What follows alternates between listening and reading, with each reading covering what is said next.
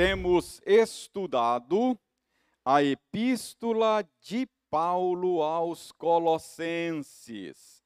Então, eu peço a você para abrir a sua Bíblia na epístola de Paulo aos Colossenses. Vamos retomar uh, a nossa caminhada no esforço de compreender o ensino do apóstolo Paulo aqui na Epístola aos Colossenses. Nós estamos lendo nestas últimas semanas, no capítulo 3, a partir do verso 17 até o capítulo 4, verso 6. Localizou aí na sua Bíblia? Colossenses 3, 17 a 4, 6. Nós temos analisado aos poucos esta porção da epístola de Paulo aos Colossenses.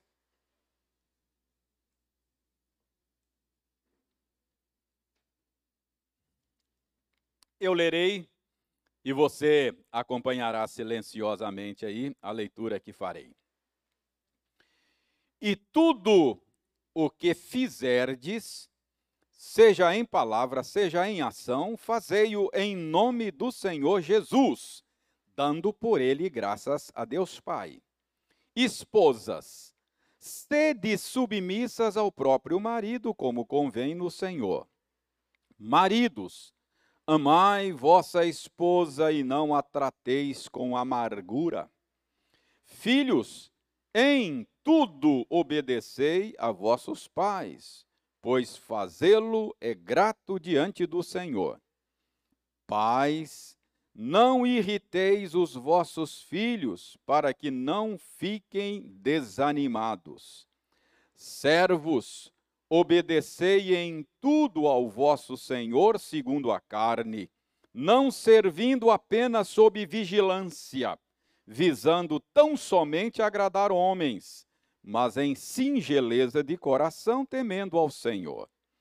Tudo quanto fizerdes, fazei-o de todo o coração, como para o Senhor, e não para homens cientes de que recebereis do Senhor a recompensa da herança. A Cristo, o Senhor, é que estáis servindo. Pois aquele que faz injustiça receberá em troco a injustiça feita. E nisto não há acepção de pessoas. Senhores, tratai os servos com justiça e com equidade certos de que também vós tendes Senhor no céu. Perseverai na oração, vigiando com ações de graças. Suplicai ao mesmo tempo também por nós, para que Deus nos abra a porta à palavra, a fim de falarmos do mistério de Cristo, pelo qual também estou algemado, para que eu o manifeste como devo fazer Portai-vos com sabedoria para os que são de para com os que são de fora. Aproveitai as oportunidades. A vossa palavra seja sempre agradável, temperada com sal, para saberdes como deveis responder a cada um. Vamos fazer oração pedindo ao Senhor que nos ajude na compreensão da Sua palavra.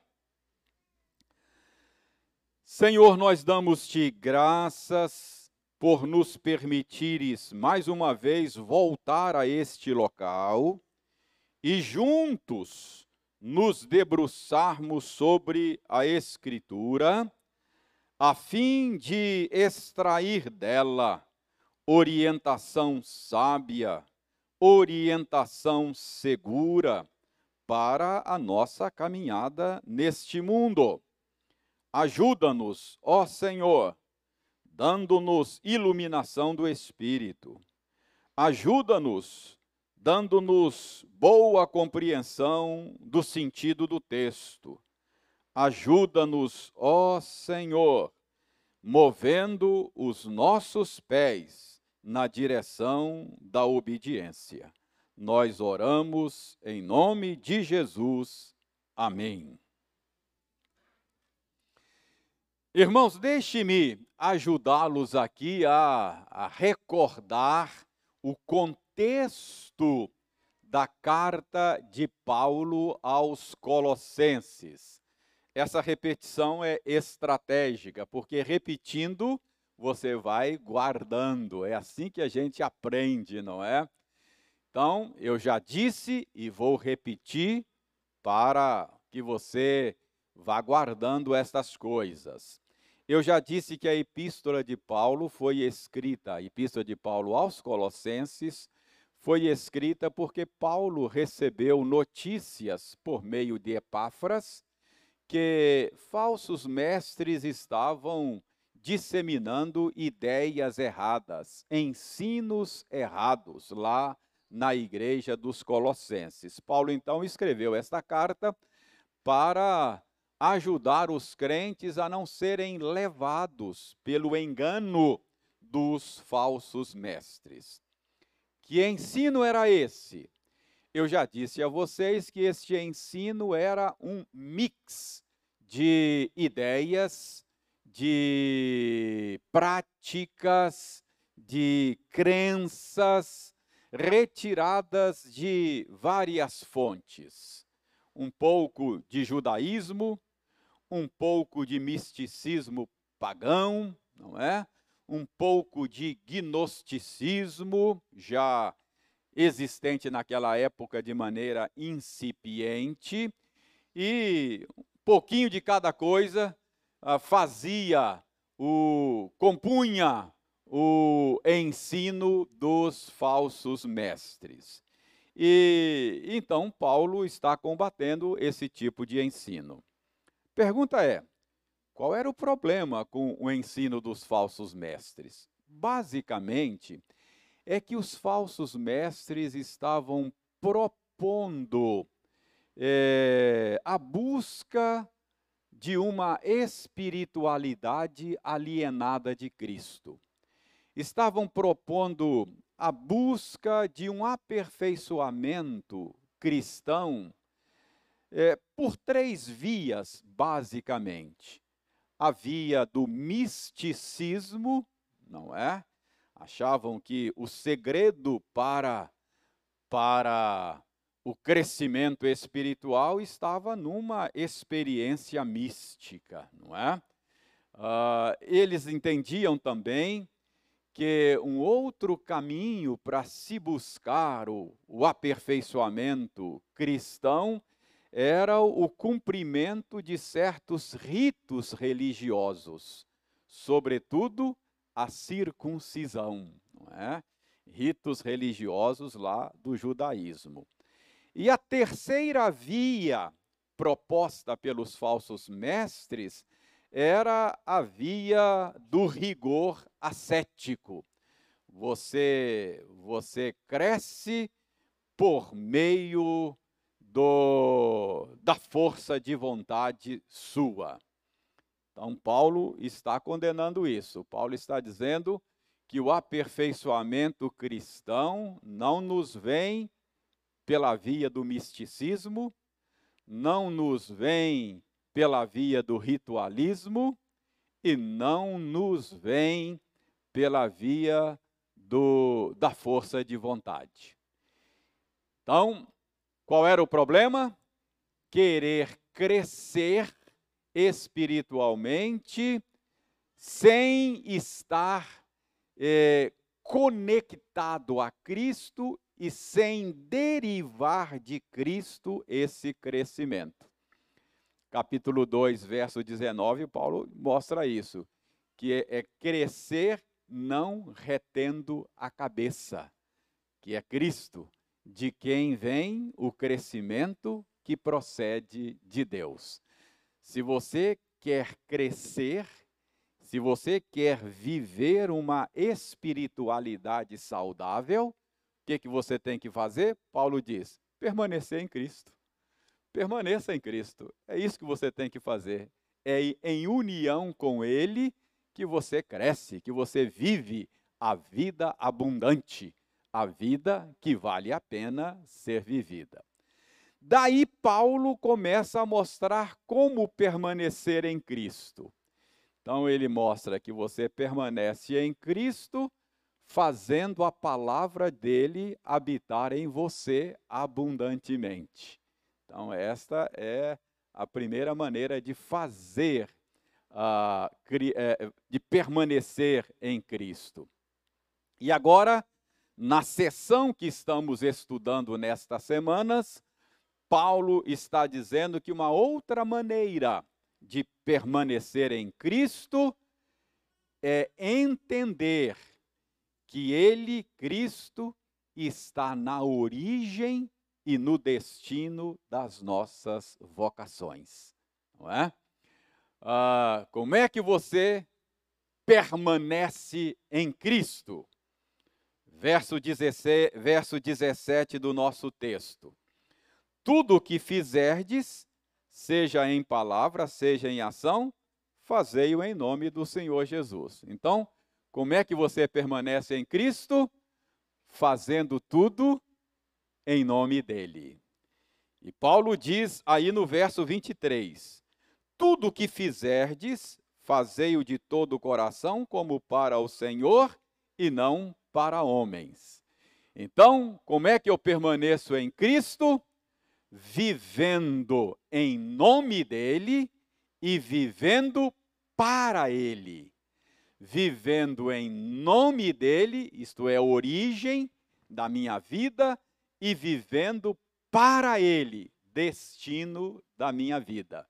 Então, em tudo que você fizer, em cada papel que você desempenhar na vida, cada vocação que Deus lhe der, deve ser realizada, cumprida em nome dele e para ele. É assim que nós permanecemos em Cristo. A partir do verso 18 do nosso texto, Paulo começou a destrinchar é, esse tipo de vida vivida em nome de Cristo e para Ele. Paulo começou a mostrar de maneira detalhada como nós vivemos em nome de Cristo e para Cristo em cada uma das nossas vocações. No domingo passado, nós vimos como ser marido em nome de Cristo e para Cristo. E vimos como ser esposa em nome de Cristo e para Cristo, não é? Marido é uma das nossas vocações, é um dos papéis que Deus nos dá no mundo. Esposa é outro papel, é outra vocação que Deus nos dá para cumprir nesse mundo e deve ser cumprido em nome de Cristo como representante dele e para ele. Ele deve estar na origem e ele deve estar no destino das nossas vocações. Então, isso foi domingo passado. Agora, hoje nós vamos ver que Paulo é, mostra também, ele passa a tratar aí, nos versos 20 e 21, da vocação de pais e filhos, não é? Como é que eu posso ser pai em nome de Cristo e para Cristo. Como é que eu posso ser filho em nome de Cristo e para Cristo? É sobre isso que vamos estudar hoje. Esse é o assunto de Paulo nos versos 20 e 21. Então, como viver a vocação de pai, como viver a vocação de filho, em nome do Senhor e para o Senhor. Então, deixe-me ler novamente os versos 20 e 21. Paulo diz: Filhos, em tudo obedecei a vossos pais, pois fazê-lo é grato diante do Senhor. Pais, não irriteis os vossos filhos, para que não fiquem desanimados. Então, hoje nós vamos analisar esses dois versículos. Que Deus nos abençoe e nos ajude a compreender bem o sentido desses dois versículos.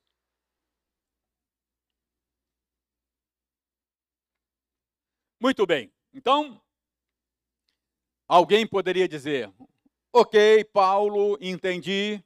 Você disse que eu devo permanecer em Cristo, e você disse que para eu permanecer em Cristo, eu tenho que fazer tudo, seja em palavra ou em ação, em nome dele.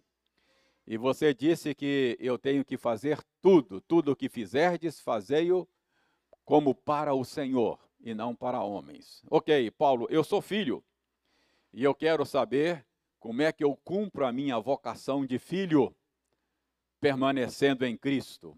Como é que eu cumpro a minha vocação de filhos é, em nome do Senhor e para o Senhor. Então, ah, para cumprir a minha vocação em nome do Senhor, eu preciso entender que cumprir uma vocação em nome do Senhor é cumprir uma vocação como representante do Senhor. Lembra que eu falei isso? É como representante dele. Em cada vocação e em cada papel na vida, Deus está me dando a chance, a oportunidade de representá-lo. Ah, cada papel que Deus nos dá na vida é uma maneira de representá-lo. Tudo que Deus criou, inclusive nós, Ele criou para a sua glória para refletir a sua glória no mundo. O mundo é como um palco, o mundo é um teatro que Deus montou, onde Ele nos dá papéis, não é? Um script para que nós possamos representá-lo, imitá-lo, não é? Não é isso que Paulo diz: sejam meus imitadores, como eu sou do Senhor Deus, de Jesus, não é? Então, a vida cristã é isso, é vida de imitação. A vida cristã é, é vida de representação. Eu estou aqui nesse mundo para representar Deus. Ele é o original, eu sou a cópia. Eu sou imagem e semelhança dele. Então eu preciso representá-lo bem. Então o ponto aqui é: como é que eu represento o Senhor como filho? Irmãos, para representar o Senhor como filho, eu preciso olhar para ele e ver como é que ele exerce a sua filiação. A Bíblia diz que Deus é filho, não é? Deus é filho. Esse é um papel que o próprio Deus desempenha. Então, notem bem, para cumprir o papel de filho, eu já tenho um modelo. Qual é o modelo? É o próprio Deus, não é? Nós cremos num Deus que desempenha um papel de pai, papel de filho, isso são papéis divinos. Ah, então, é, a, a maneira de você descobrir como representar o Senhor no papel de filho é olhando para o Senhor. E você e você vai ver como é que desempenha esse papel, não é? Ah, talvez Paulo tenha escolhido aqui a obediência para caracterizar o desempenho da filiação divina, Porque obediência é a marca da filiação divina. Ao longo de toda a Escritura, nós aprendemos que Deus, o Filho, desempenha o seu papel sendo obediente a seu Pai. Você vai descobrir isso vez após vez, é só prestar atenção de como a Bíblia fala do papel desempenhado pelo Deus Filho.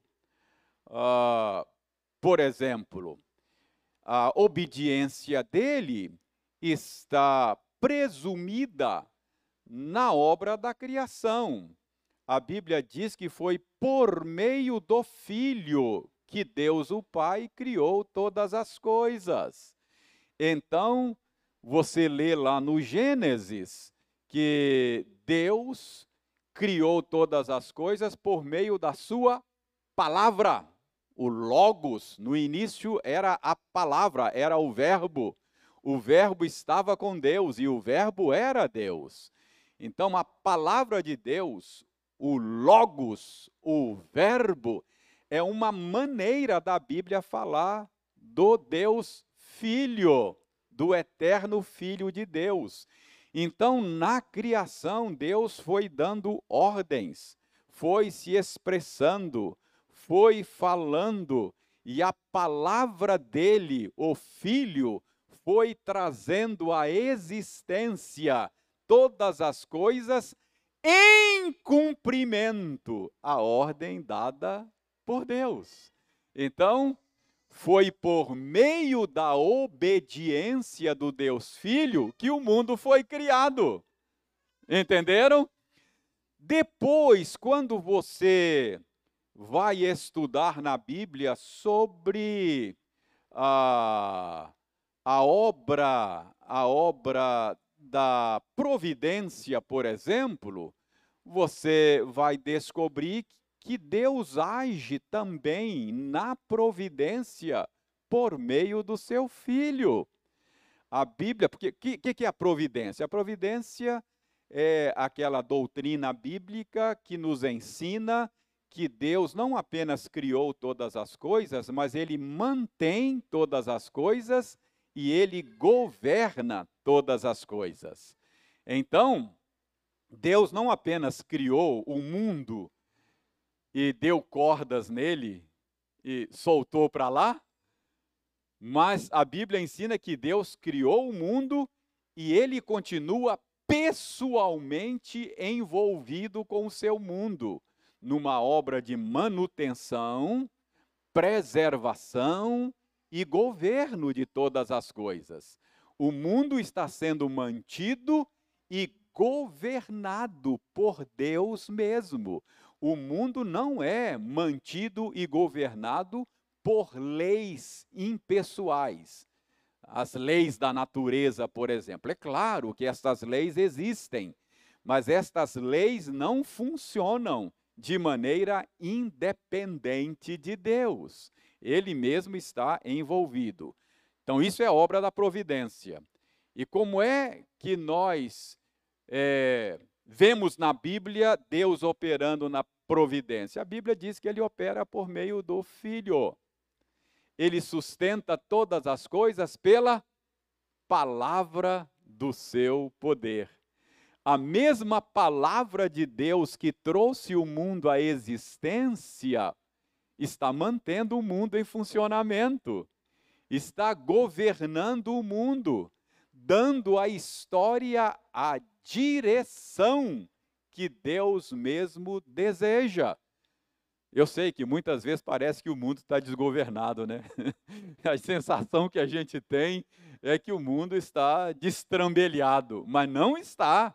Deus está governando cada detalhe a Bíblia diz que não cai um pardal, um passarinho, não cai uma folha, sem que esteja debaixo da supervisão, da direção e do governo de Deus. Então, é, Deus age por meio da obediência do seu filho. E na redenção? Na obra da redenção. Aí ah, fica claro mesmo que a nossa redenção acontece por meio da obediência do Deus Filho. Ele mesmo falou: Eu não vim para fazer a minha vontade. Eu fui enviado por meu pai, eu vim para fazer a vontade do meu pai. Olha só. Depois Paulo vai dizer que ele estava na glória com Deus, ele era Deus, conforme João disse, ele é Deus, estava com Deus. Mas ele não julgou como usurpação o ser igual a Deus. Ele não ficou, ele não ficou apegado aos seus direitos de Deus. Quando o Pai o enviou a esse mundo, ele se submeteu ao envio do Pai, ele obedeceu ao Pai. E Paulo diz: ele foi obediente até a morte e morte de cruz, não é? Uma vez os discípulos ficaram preocupados porque o Senhor estava sem comer, e ele falou: Olha, a minha comida é fazer a vontade do meu Pai daquele que me enviou. Então, irmãos, quando a gente olha para esse papel de filho desempenhado pelo Senhor, uh, o modelo que a gente vê é o modelo da obediência. Então, se eu quero representá-lo como filho, o que, que eu tenho que fazer? Obedecer. Entendeu? Arthur, obedecer é imitar Jesus. Quando a gente obedece papai e mamãe, a gente está imitando Jesus. Ó, oh, que coisa joia! Beleza. Então, é ser um imitador do Senhor. A obediência é uma coisa bonita, porque é uma coisa de Deus. Uma coisa bonita, não é? É uma coisa de Deus. Por isso, Paulo diz aí, não é?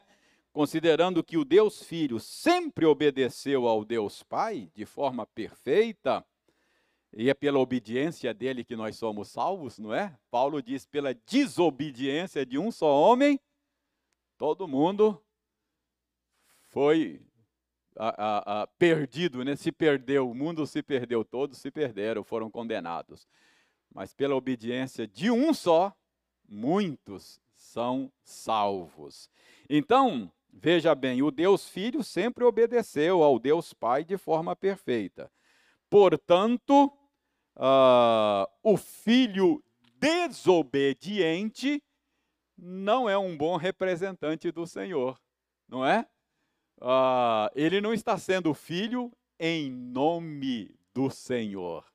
Uh, Para representar bem o Senhor, eh, a obediência é a marca característica da filiação, não é?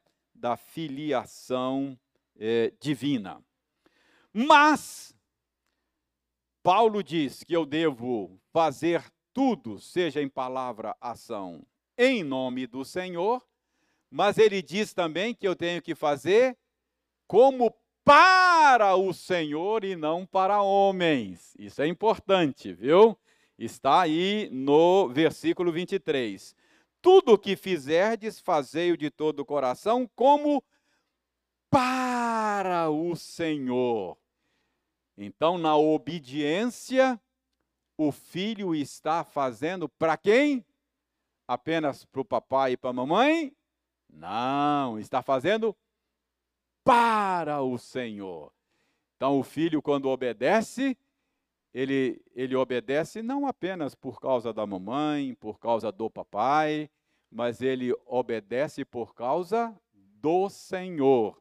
É para o Senhor. Tanto na origem da obediência filial, representar o Senhor, quanto no destino da obediência filial, quem está? O Senhor. O Senhor está na origem da obediência filial e o Senhor está no destino da obediência filial. Faz em nome dele e faz para ele. Paulo deixa isso muito claro aí no final do versículo uh, ah, 21, ou melhor, 20. Filhos, em tudo obedecei a vossos pais, pois fazê-lo é grato diante do Senhor. O que, que Paulo está dizendo? A obediência do filho é grata diante do. O que, que é isso? agrada ao Senhor. É isso que ele está dizendo. Ah, por que, que o filho deve obedecer aos pais? Porque agrada o Senhor. Esta é, esta é a razão última, não é? Para a obediência dos, dos filhos. Então, irmãos, o que, que nós aprendemos aqui? Nós aprendemos que a motivação última para tudo que fazemos na vida é o Senhor mesmo. Esta é a motivação última. Eu deixo, eu deixo de fazer algo e eu faço algo ou deixo de fazer algo sempre por causa do Senhor, em última instância. É claro, eu posso ter outras motivações. A Bíblia dá outras motivações. No caso da obediência, por exemplo, às vezes Paulo fala lá em Efésios: Filho, obedeçam aos seus pais para que te vá bem. Não é? Para que você viva bem. Essa é uma motivação legítima, justa, não é? E a Bíblia dá. Por que, que o filho deve obedecer? É bom para ele, ele só tem a ganhar quando ele obedece, não é? Mas a maior motivação, a motivação última, é o Senhor mesmo, não é? É porque o Senhor está na origem e o Senhor está no destino da obediência filial. Então, o Senhor se agrada quando nós o representamos bem no cumprimento das nossas vocações. Quando um filho cumpre bem a sua vocação de filho, ele está agradando o Senhor. É para o agrado do Senhor. E quando a gente, por exemplo, entende isso, isso, isso, o filho continua tendo motivação, mesmo quando o pai, às vezes, é, é, uh, nem sequer, talvez mereça a, a obediência do filho. Às vezes o pai o pai é, é, não seja lá um bom pai, uma boa mãe, mas se naquilo que ele está requerendo do filho é justo, é correto, é bíblico, o filho deve obedecer, não por causa do pai, por causa do Senhor. Então, quando a motivação última é o Senhor, o filho continua tendo motivos para obedecer, mesmo que mesmo que o pai não lhe dê muitas razões, não é? Mesmo que não seja um pai cristão, se naquilo que ele está requerendo é, é, é o que Deus requer, então, por causa do Senhor, eu devo cumprir a minha vocação de filho por meio da obediência. Tá claro aí? Tá claro como é que como é que a vocação de filho é, cumpre esse papel de representar o Senhor e de servir ao Senhor? Como é que o Senhor está na origem e no destino da vocação de filhos? Bom, deixe-me é, fazer uma ressalva aqui. Eu já estou fazendo essa ressalva de maneira indireta aqui, mas eu quero quero chamar a sua atenção para essa ressalva. É que esta orientação que Paulo dá aqui, ela parece muito genérica e, e muito absoluta, não é? Veja bem o que, que Paulo diz aí, verso 20. Filhos, em tudo obedecei a vossos pais. soa assim de maneira muito absoluta, né? Em tudo, Paulo. Como assim? Em tudo. Irmãos, nós precisamos considerar aqui duas coisas, não é? Uh, primeiro, Paulo está partindo do pressuposto de que o Senhor é a razão última da obediência filial, como eu disse. O Senhor está na origem e o Senhor está no destino da obediência filial. Então, é, com esta obediência, o filho deseja representar bem o Senhor e deseja agradar não somente a seu pai terreno, mas ao Senhor, o seu pai que está no céu. Então, a implicação disto é que a obediência ao pai não é uma obediência é, irrestrita e ilimitada, não é verdade? Ah, ela está limitada pela obediência ao Senhor. Então, os filhos devem obedecer aos pais em tudo. Paulo está pressupondo aqui condições normais de temperatura e pressão. Paulo está considerando aqui que a exigência feita é uma exigência legítima e santa. Nisto, os filhos devem obedecer aos pais em tudo. Significa, enquanto isso não significar desobedecer ao Senhor. Eu não sei quantos de vocês têm acompanhado a série de estudos de quarta-feira. Estamos estudando os Dez Mandamentos. E outro dia nós estudamos o quinto mandamento: honra teu pai e tua mãe. E quando eu comentei o quinto mandamento nesse nosso programa de estudos de quarta-feira, eu disse a vocês que a autoridade suprema pertence a Deus e que a obediência à autoridade daqueles que estão em autoridade sobre nós não é uma obediência cega, ilimitada, irrestrita. É, é uma obediência no Senhor. A esposa deve obedecer ao marido no Senhor. O filho deve obedecer a, a, ao pai, aos pais no Senhor. O cidadão deve obedecer às autoridades no Senhor. O dia que houver um choque entre a autoridade de Deus e a autoridade das pessoas, antes importa obedecer a Deus e não aos homens. Isso fica muito claro quando os apóstolos foram chamados pelas autoridades a parar de pregar o evangelho. E eles disseram: antes importa obedecer a Deus e não aos homens. Eles disseram: não podemos deixar de falar daquilo que vimos e ouvimos. Então, está claro isso? Esse em tudo aqui precisa ser entendido à luz do ensino geral da Escritura a respeito do princípio de autoridade. Então, aqui em Colossenses, essa limitação está implícita, é obediência no Senhor. Isso também sugere o que para nós? Isso sugere que nessa relação não apenas os filhos têm obrigações, nessa relação os pais têm obrigações, ok?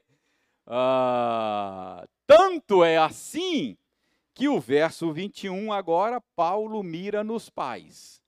No verso 20 ele mirou nos filhos.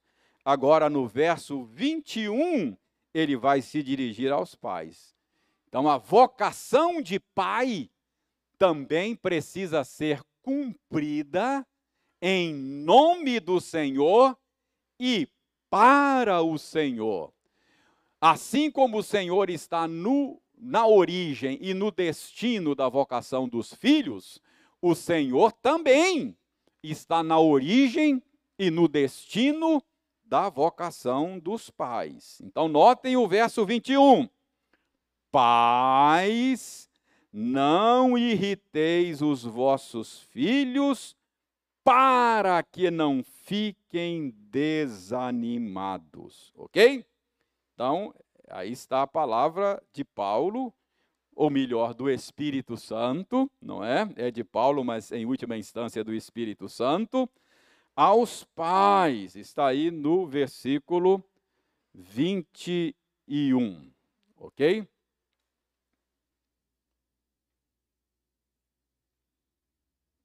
Deixe-me fazer uma observação aqui. Dê uma olhada aí na sua Bíblia, uh, no verso 20. Verso 20 diz: Filhos, em tudo obedecei aos vossos pais. Pais. Então tem pais aí no verso 20. Agora, no início do verso 21, tem pais também, não tem? Agora preste atenção, aqui tem um detalhe que você acaba perdendo lendo a sua Bíblia no português, tá bom? A palavra aí é a mesma, paz no verso 20 e paz no verso 21. No português não tem distinção. Mas quando Pedro, oh, quando Paulo escreveu isso aqui, ele não escreveu em português, ok? Ele escreveu em grego. E o Espírito Santo colocou na mente de Paulo e no coração de Paulo duas palavras distintas. A palavra paz no grego aí no verso 20, no verso 20, não é a mesma palavra do verso 21.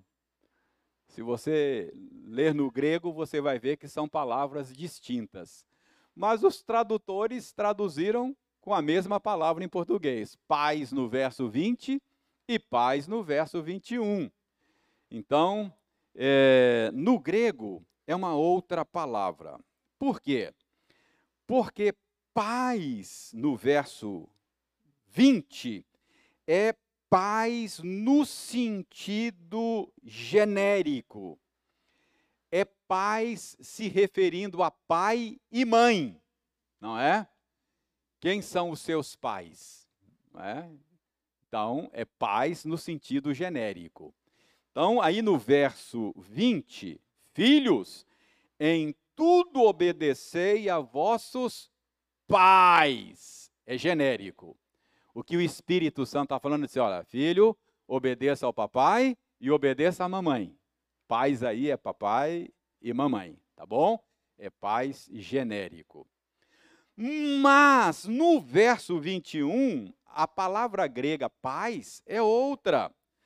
É, é paz no sentido masculino. Dia dos pais e dia das mães, não é assim?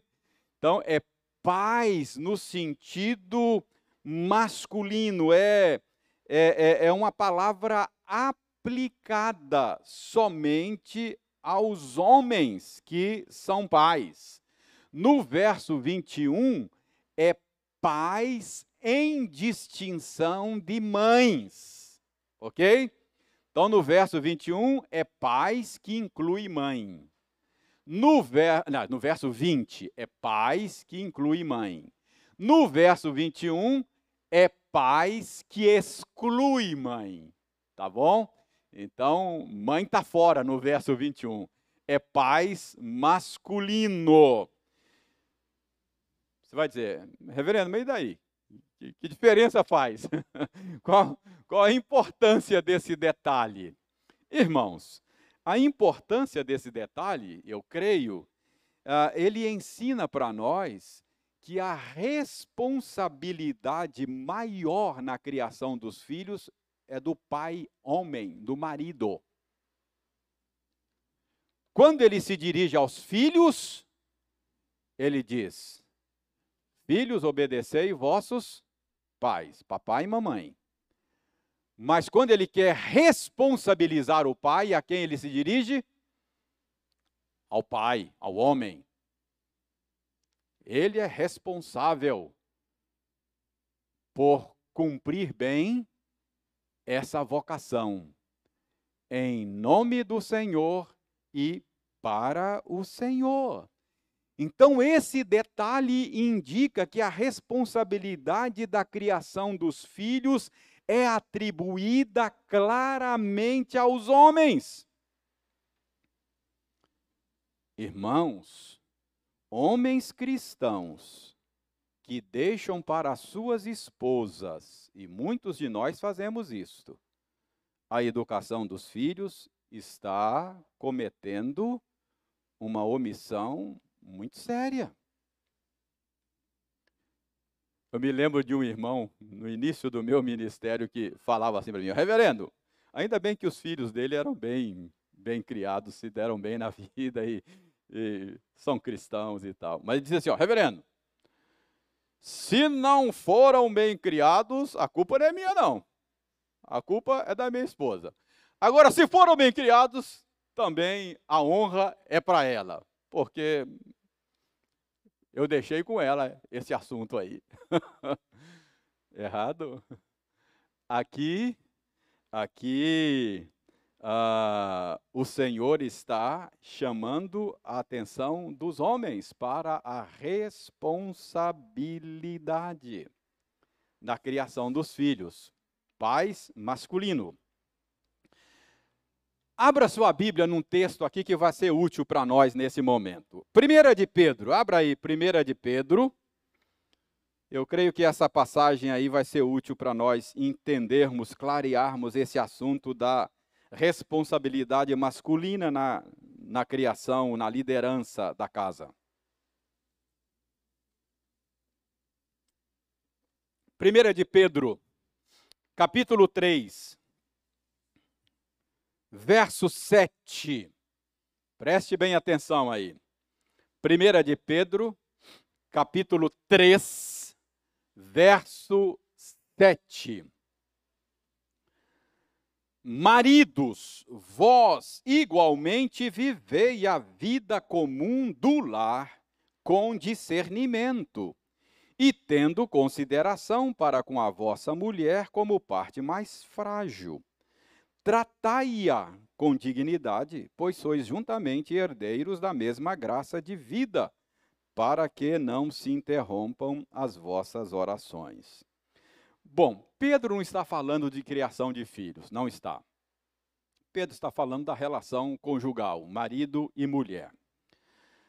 Mas Pedro está lembrando aqui que uh, o bom andamento da casa, do lar, da família, é responsabilidade primeira e fundamental do marido. Claro, todos nós temos responsabilidades com o bom andamento das nossas casas, das nossas famílias. Todos nós somos responsáveis diante de Deus. Paulo acabou de falar com os filhos, não é? Uh, no verso 20. Mas Pedro está considerando aqui que Deus deu ao marido a responsabilidade de liderar. Ele é o cabeça, ele é o líder. Portanto, a responsabilidade é dele. Por exemplo, Pensem lá no texto da criação. Lembre-se de Gênesis. Quem desobedeceu primeiro? Foi a mulher, não foi? Ela desobedeceu primeiro é, e levou o marido à desobediência. Mas quando Deus foi responsabilizar o casal, a quem, a quem que Deus chamou? Não chamou Eva, não é?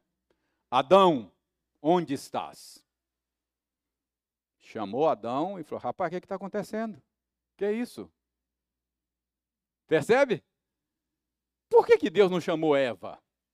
Porque Adão foi colocado como líder, como cabeça. Então, preste bem atenção. É por isso que, quando fala com os filhos, obedecei aos vossos pais, o Espírito Santo, por meio de Paulo, lá em Colossenses, usou pais genérico, pai e mãe. Mas quando vai falar o modo como deve educar os filhos, ele se dirige só ao pai, cabeça, não é? Então, irmãos, notem aí o que, que Pedro está dizendo. Observe ainda em Pedro, não é? Qual é a ordem que Pedro dá aí aos maridos? Maridos, o que, que ele diz aí? Pedro, Pedro, Pedro 3,7. Vós igualmente, o que, que o marido tem que fazer aí, segundo Pedro? Vivei, não é? Vivei a vida comum do lar. O que, que é isso, hein? Maridos, vivei a vida comum do lar. Irmãos, viver a vida comum do lar significa uh, participar ativamente da vida do lar. Marido cristão não pode ser um marido ausente. Ele deve viver a vida comum do lar ele, ele precisa entender à luz desta passagem de Pedro que a vida no lar é responsabilidade dele. Ele, ele não pode viver distante do que se passa na sua casa. Ele não pode viver distante do que acontece no seu lar ele deve se envolver com as questões da sua casa. Irmãos, isso é muito necessário ser lembrado, porque a, a, nossa cultura, na nossa cultura, é muito comum a figura de um marido que chega em casa no final do dia, cansado do trabalho, eu reconheço, senta-se na frente da televisão e depois vai dormir como se a sua casa fosse apenas um hotel. Mas não é essa a figura bíblica do marido cristão. O marido cristão vive a vida comum do lar. É claro que ele tem uma auxiliadora e ele pode liderar com o auxílio dela, delegando, mas ao chegar em casa, ele precisa saber como é que foi o dia, chamar o filho. Como é que foi na escola hoje, filho? Conta para o papai aqui. O que, que a professora ensinou? Como é que estão as suas tarefas? Ou reunião de pais na escola. A tendência do marido é empurra a mulher lá. Quer nem saber o que está acontecendo naquele negócio lá, não. Não é assim? Isso não é viver a vida comum do lar. Não é? Então, quando o Espírito Santo vai responsabilizar sobre a criação do filho, a quem ele se dirige? Aos pais masculino. Isso indica para nós que é uma responsabilidade do homem, não é? E qual é a ordem? Voltando agora para Colossenses. Deixa Pedro aí de lado é, voltando agora à ordem, a, a Colossenses 3, 21. Então, você já sabe que paz aí é masculino, diferente do verso 20. Então, o Espírito Santo teve a intenção aí de se dirigir aos homens. E eu disse a implicação disso. É que é responsabilidade nossa as coisas da criação dos filhos. E qual é a ordem que o Espírito Santo dá aí? A ordem para os pais, aí no verso 21, é: não irriteis os vossos filhos.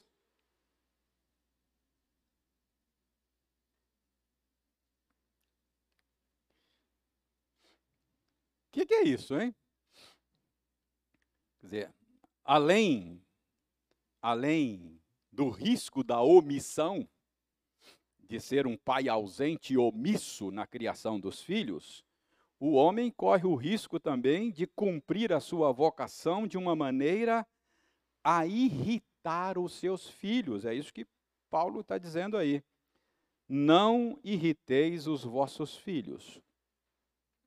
Que significa isso, hein? De que maneira, de que maneira, no exercício da nossa paternidade, nós podemos irritar os nossos filhos? Será que Paulo está dizendo aqui que o pai deve fazer tudo o que o filho quer? Para o filho não ficar irritado? Seria isso? Ah, irmãos, eu acho que não. Acho que não é isso que Paulo está dizendo, não. Até porque toda passagem bíblica precisa ser interpretada à luz de toda a Bíblia, não é? A Bíblia não se contradiz. Ela não diz uma coisa no lugar e diz outra em outro.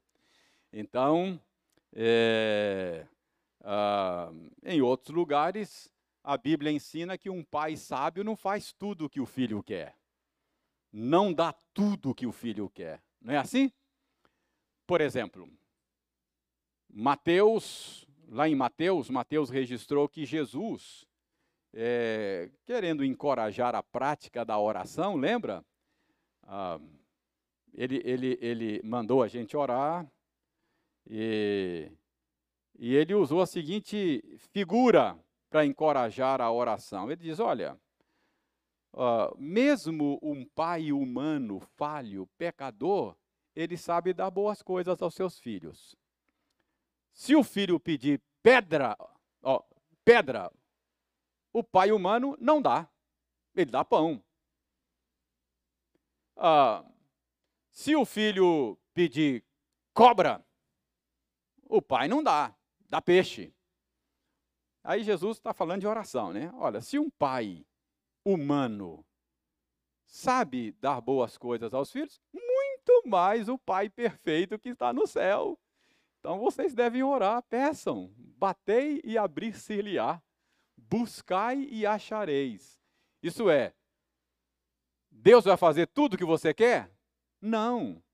Paulo diz: Deus sabe dar boas dádivas aos seus filhos. Ele não dá tudo o que seus filhos querem, porque isso não é uma boa paternidade. Então, o pai humano vai aprender a ser pai em nome do Senhor como? Olhando como o Senhor exerce a paternidade. Assim como o filho deve olhar para o Senhor e ver o modelo de filiação, o pai também deve olhar para o mesmo lugar, olhar para o Senhor para ver o modelo de paternidade. E qual é o modelo de paternidade que a gente vê em Deus? É uma paternidade que faz tudo o que o filho quer? Não, Deus não é assim. Ah, esse não é o modelo. Então eu não posso interpretar isso aqui para que não irriteis os vossos filhos, ou não, não provocar a ira aos vossos filhos, como uma ordem para o pai fazer tudo o que o filho quer. Não é não é essa ordem, tá bom? Ah, o pai, o pai que faz tudo o que o filho quer, viu, Arthur? Não é um pai bom, não. Deus é um pai bom? Excelente, perfeito. Ele faz tudo o que a gente quer? Não faz. Então, um pai bom não faz tudo o que o filho quer, tá? Então, o filho tem que estar atento a isso aí, ele tem que aprender isso. Às vezes, o não do pai é um não amoroso e bom, é para o nosso bem. É assim que Deus exerce a paternidade e esse é o modelo para quem quer ah, ah, cumprir essa vocação em nome do Senhor e para o Senhor. Então não deve ser essa a interpretação. Não irriteis os vossos filhos, não é?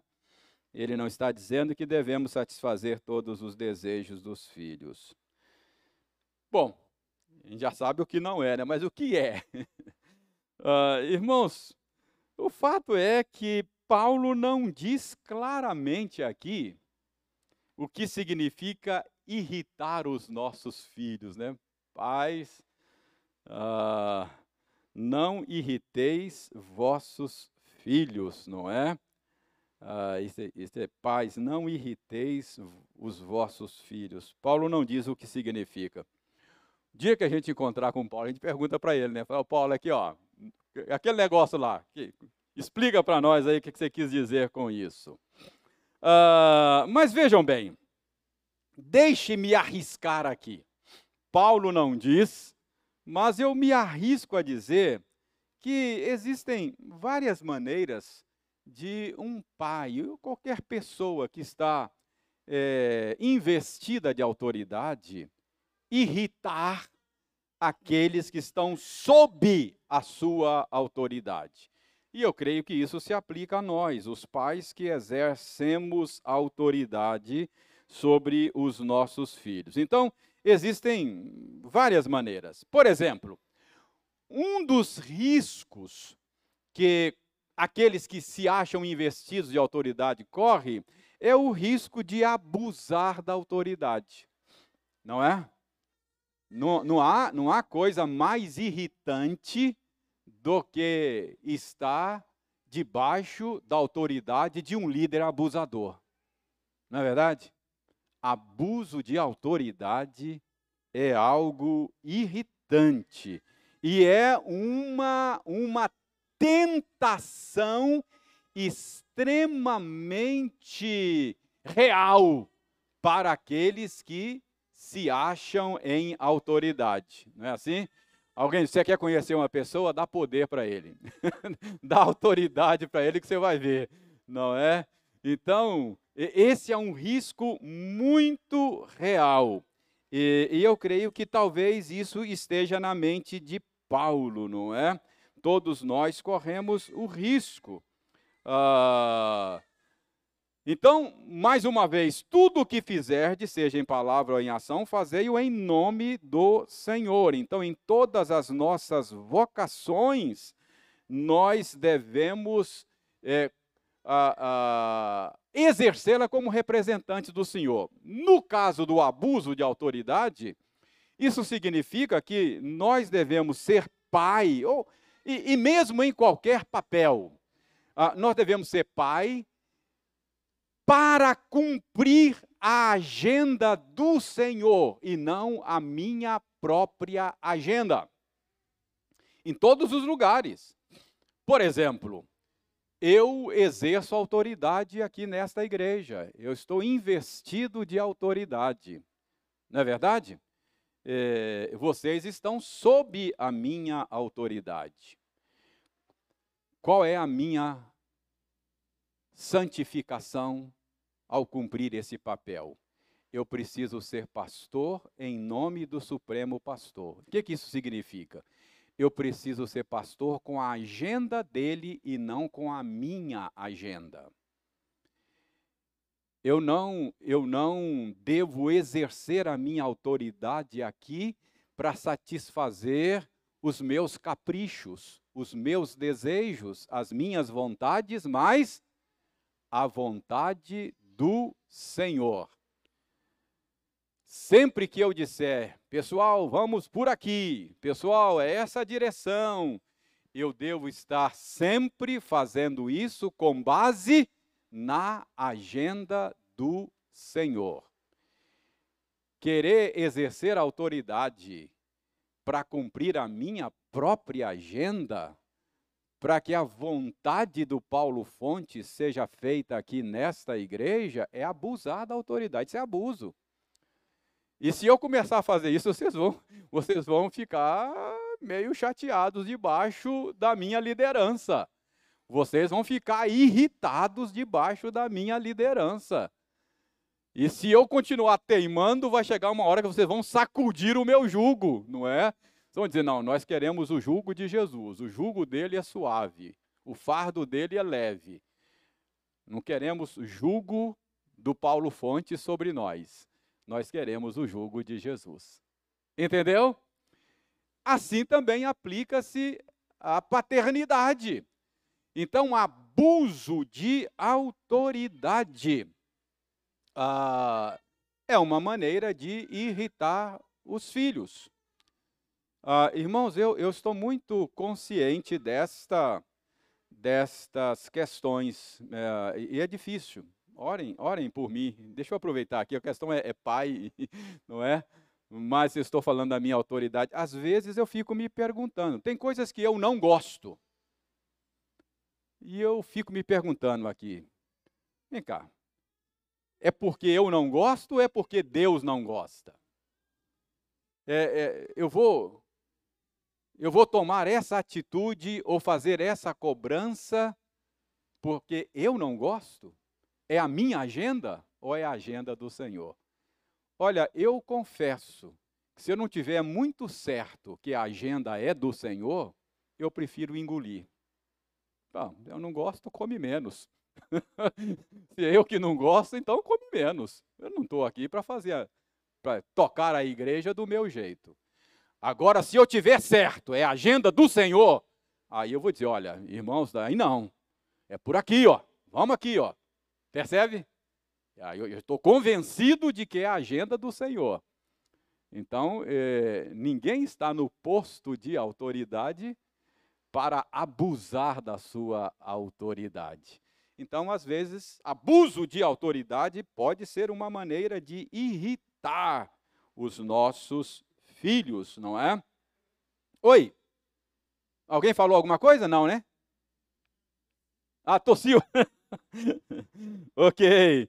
Uh, então eu preciso sempre lembrar, como pai, como líder, como alguém que está investido de autoridade, que a vontade de Deus é sempre boa, sempre perfeita, mas a minha vontade nem sempre, não é?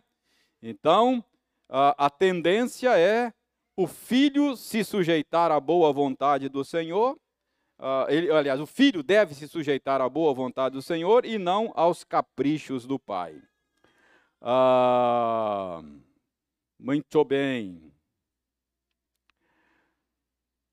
Ok. Então, Paulo está, ao dizer aqui, não irriteis os vossos filhos, é ele, ele, ele está aqui talvez advertindo quanto ao abuso de autoridade. Eu creio que há uma outra maneira de irritar os filhos, não é? Além do abuso de autoridade, uma outra maneira é, é a hipocrisia nossa como pais resultante do nosso orgulho. Eu não sei se vocês concordam comigo, mas eu acho que talvez Paulo tenha isso em mente aqui, não é?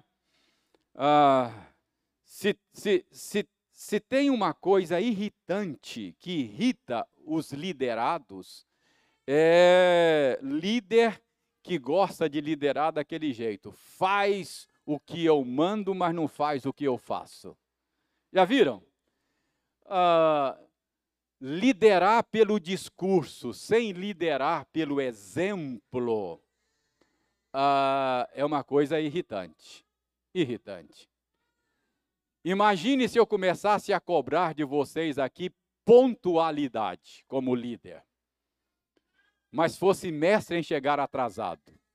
Vocês iam ficar irritados, não ia? Percebeu? Não é? Então, Liderar é liderar pelo exemplo. O exemplo fala mais alto do que o discurso. Irmãos, não se iludam, não se iludam. Os filhos percebem facilmente desde cedo a nossa hipocrisia, a nossa incoerência.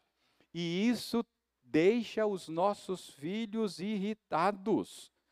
Ah, talvez você diga, reverendo, mas ninguém é perfeito, né? Eu sei, irmãos, eu, eu sou pai como vocês e errei e tenho errado muito. É verdade, ninguém é perfeito. Mas sabe que eu acho que o nosso problema, nesse caso, não é falta de perfeição. Eu acho que o nosso problema, nesse caso, é falta de humildade. O nosso problema não é não ser perfeito. O nosso problema é não admitir que não é perfeito. Acho que esse é o nosso problema. Eu sei, a gente tem medo de perder a autoridade, né? A gente acha que se admitir falhas, erros, equívocos, nós vamos perder a autoridade sobre os nossos filhos. Por isso a gente acha que tem que parecer perfeito. Irmãos, tolice, tolice. Acho que se você aprender a admitir que não é perfeito, você vai ganhar o respeito dos seus filhos. Vai ganhar o respeito dos seus filhos. Você vai irritá-los se você, contra todas as evidências, desejar manter a pose de perfeito. Quando foi a última vez que você pediu perdão a um filho? Dizer, filho, olha, eu quero lhe pedir perdão. Não exerci bem a minha liderança, a minha paternidade.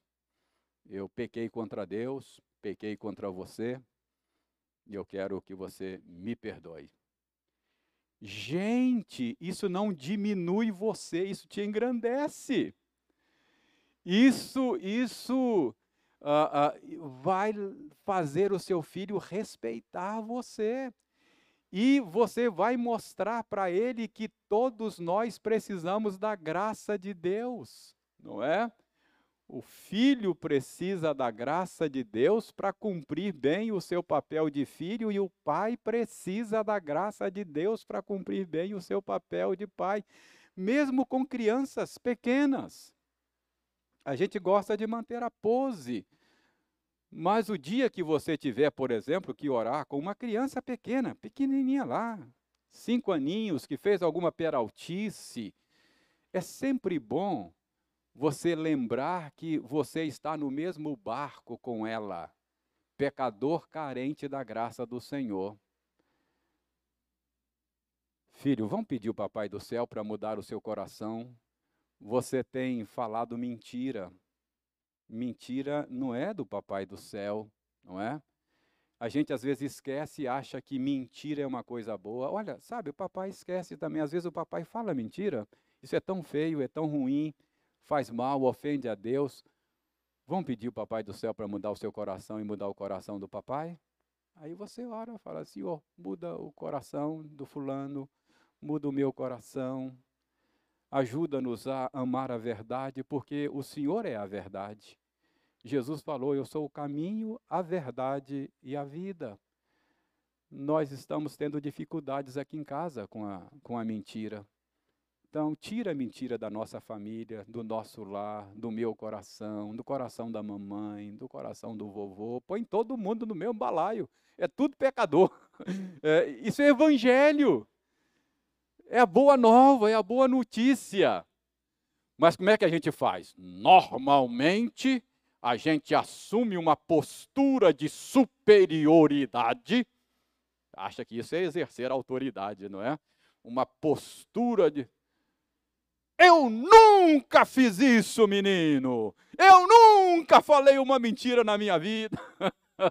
oh, hipocrisia! Ele sabe que você mente. é só uma questão de tempo, ele vai descobrir. Bobagem, não é? Então, Preste bem atenção. Eu creio que essa é uma maneira de irritar um filho. Não é? Pais, não irriteis os vossos filhos. Acho que esta é uma maneira. Ah, acabou meu tempo aqui. Eu acho que eu estou deixando vocês irritados. Acabou, acabou meu tempo. Eu termino. Irmãos, Veja bem, é, são, são aqui, eu tô, estou tô aqui tentando imaginar maneiras de deixar um, um liderado irritado, né? Acho que essas são duas maneiras. Eu não quero aqui colocar fardo sobre os ombros dos pais. Não é? Eu sou pai como vocês e eu sei angustia muito, angustia muito. Eu já é, não é fácil liderar não, fácil liderar não. Errei demais, é angustiante.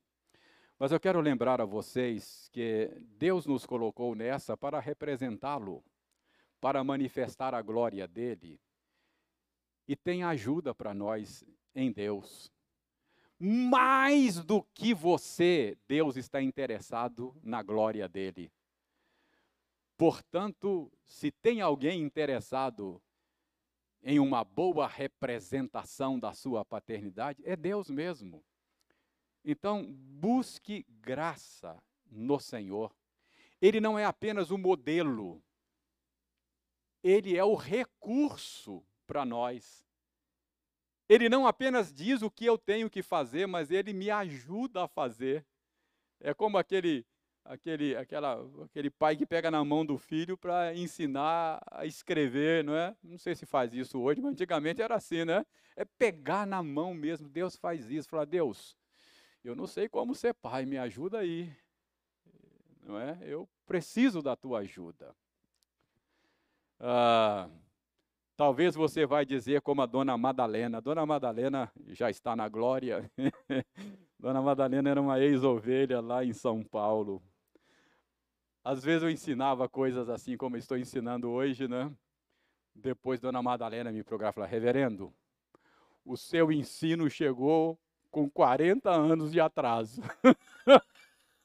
Já fiz tudo errado. ela, ela dizia: ó, seu ensino chegou com 40 anos de atraso, já era. não, não, não se frustre, não, não, não enche de amargura o seu coração. Deus, Deus abençoa os nossos filhos por meio das nossas mãos. Ele abençoa os nossos filhos sem as nossas mãos. E Ele abençoa os nossos filhos, apesar das nossas mãos, às vezes. A gente faz errado e ainda assim Ele, com graça e misericórdia, abençoa os nossos filhos. Então não fique se martirizando, não perca o sono. Se você errou em algum dia na sua vida, arrependa-se e fala, Deus, perdoa, representei mal o Senhor no meu, na minha vocação de pai e de mãe. Me ajuda a fazer melhor daqui para frente, ajudar outros a fazer melhor abençoe os meus filhos, tenha misericórdia deles, apesar de mim, não é? Deus, Deus é gracioso, Deus é amoroso. Então eu não quero que você vá para casa hoje levando um fardo sobre as costas por algum erro que você tenha cometido no passado. Descanse em Deus, confie na graça e na misericórdia dele. OK? Muito bem, dez minutos de atraso. Vamos ficar em pé, vamos fazer oração, vamos terminar nossa aula de hoje.